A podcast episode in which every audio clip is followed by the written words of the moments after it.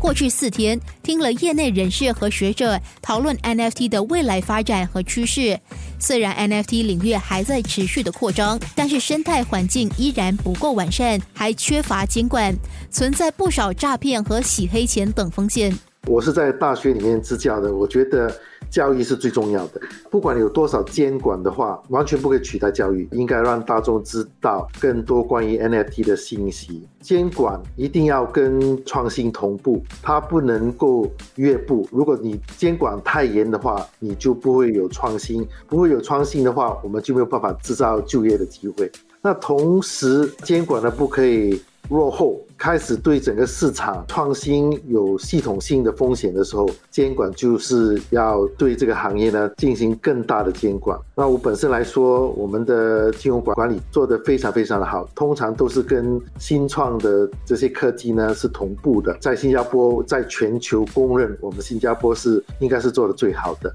那从监管的角度来看的话，我觉得我们必须要跟教育同步。让大家有更多信息，投资的话，大家必须要有信息，才能够真正的知道说我们应该投哪一些地方。那跟我自己能承担的风险到底有没有这个平衡性？除了新加坡新月社科大学教授李国权提出的从教育着手，新加坡区块链协会联合会长谢福来认为，企业也需要自行监管。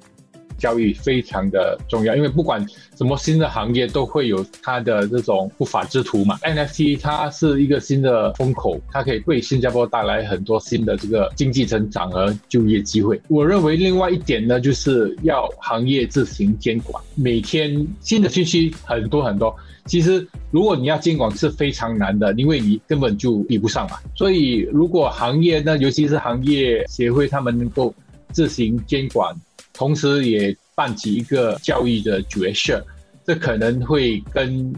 比直接有法律监管会来得更好。在遇到哪些陷阱时，需要格外的留心。不法之徒就是用这几种啊，其实跟其他的金融诈骗很类似。第一呢，就是虚假的买卖，它其实是同一批人在买卖，制造一些虚假的需求，让一些不知情的这些投资者来买。第二呢，就是我们所谓的这个 pump and dump，就是把价钱推得很高，因为它的流动性不大嘛，一小部分的资金就可以把那个价钱推得很高，然后很多这些小型散户进来之后，他就全部沽货了。第三个呢，就是就是这个所谓的洗黑钱，不过这个洗黑钱其实在传统的艺术行业已经有了，甚至有些人用它来逃避税务嘛。我要分开三种啊，第一种就是肯定是诈骗集团，有几个方式啊。这个第一就是你可以在金融管理局的网站上看到哪一些是有在申请牌照还没有批准，或者有些已经牌照已经发了。当然这样的情况的话不会亏，但是至少你是他知道他是合法的，看看他有没有在社区里面活动，因为诈骗集团是不会在社区里面活动的。新加坡区块链的学会，它里面的会员的话。你要认清楚他们是谁，因为诈骗集团是不会在这样的情况之里面，在社区里面大力的活动。那第三点的话，就是在学校也有很多社区嘛，那现在学生对这个也很熟悉，年轻人对这个的敏感性是非常高的。那跟年轻人去多一点的交流，他可能对这方面的认识是非常深的。有要分开，什么叫被骗跟自己投资的眼光不够，这两个是有区别的。自己投资眼光不够，是因为自己下的功课不够，那不能够怪于监管，或者怪于政府呢没有执行他应该所执行的，因为自己投资眼光不够嘛，那是要自己去负责任。呃，这一点呢，我觉得是非常重要的。就算你是专业的投资者，你投资这个行业百分之九十是失败的，但是它是因为市场的因素失败，它不是诈骗而失败。那如果你亏了，那你不是被骗，而是不管你多专业。是你投资眼光不够，但是如果你投资眼光够的话，你投资十间公司九间亏，一间成功，那这一间成功呢，可能是爆发的，那就弥补了你其他九间没有成功的。所以投资是资产分配，一定要去做风险的管理，才能够有好的回报。生活加热点，对于 NFT 价格的飙升，得保持怎样的态度？价格很快的飙升，一定会引起到大家的注意。如果是整个行业将来是未来的话，它的价值是越来越高的。所以，但是它有起跟落，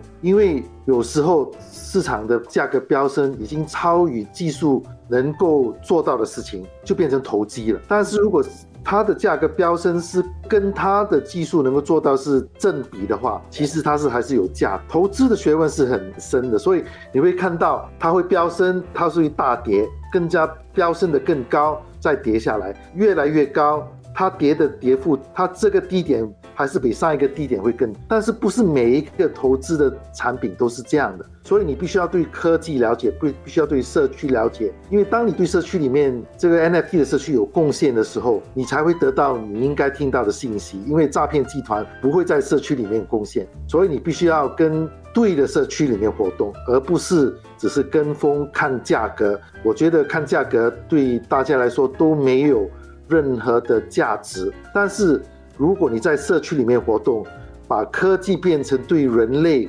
跟新加坡经济有帮助的话，就算你不赚钱，你已经得到你所应有的价值，因为你对下一代已经帮他们增加了他们的价值。希望这个星期让你我对 NFT 这个新兴产业更加了解。在考虑入场之前，就如福来和国权所说，一定要对它有深入的了解，知道它的供需以及背后的科技和连带的效应。生活加热点。